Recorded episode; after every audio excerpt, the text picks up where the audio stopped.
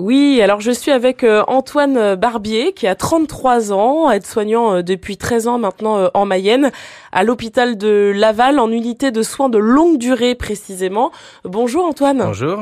Aujourd'hui dans vos missions au quotidien, vous faites quoi par exemple? Donc en tant qu'aide-soignant, on va participer aux soins de nursing principalement.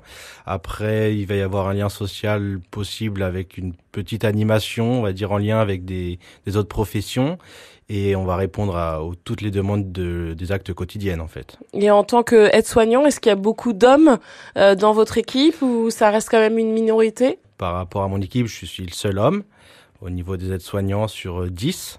Ah oui, d'accord. Et comment vous êtes accueilli alors dans, dans cet univers euh, de femmes? Donc c'est vrai qu'on on, on peut avoir un petit avantage au niveau d'être un petit peu chouchouté entre guillemets.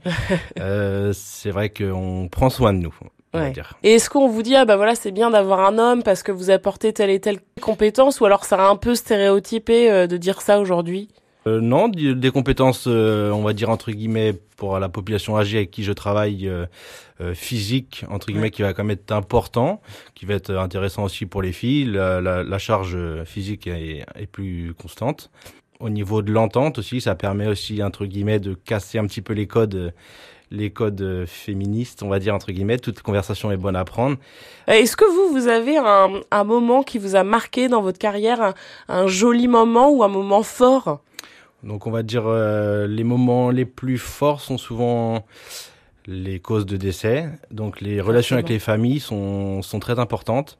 Euh, niveau homme, c'est vrai qu'on on a aussi beaucoup de contacts aussi.